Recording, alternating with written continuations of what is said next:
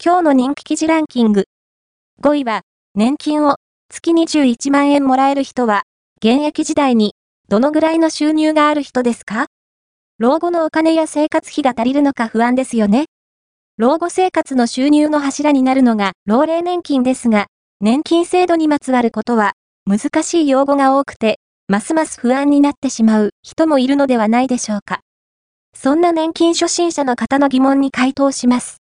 今回は、年金を月21万円もらえる人の現役時代の収入についてです。年金についての質問がある人は、コメント欄に書き込みをお願いします。4位は、知る人ぞ知る設計も、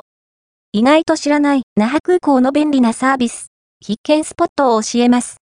お土産店やグルメスポットが充実している那覇空港ですが、実は隠れた便利サービス、設計スポットがあるのをご存知でしょうか？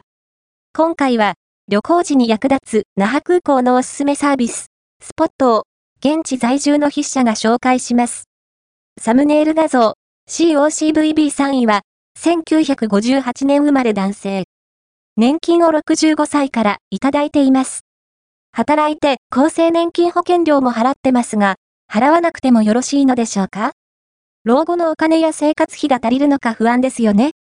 老後生活の収入の柱になるのが老齢年金ですが、年金制度にまつわることは難しい用語が多くて、ますます不安になってしまう人もいるのではないでしょうか。そんな年金初心者の方の疑問に、専門家が回答します。今回は、厚生年金保険料を払うことで手取りが減り、生活が苦しい方からの質問です。年金についての質問がある人は、コメント欄に書き込みをお願いします。2位は、付き合うと、金運が上がる友達と、金運が下がる友達とは？お金を増やしたい、セレブ、お金持ちになりたいと思っているのなら、努力して働き稼ぐことが大切です。それに加えて、運を味方にすることも欠かせません。とはいえ、意外や意外、人間関係が、金運アップの妨げになったりするのをご存知でしょうか？1位は、新 nisa で早くも失態、46歳会社員男性が後悔する新制度と投資の落とし穴、オール、アバウトが募集している投資の失敗エピソードから、投資を行う中でやってしまいがちな失敗事例を紹介。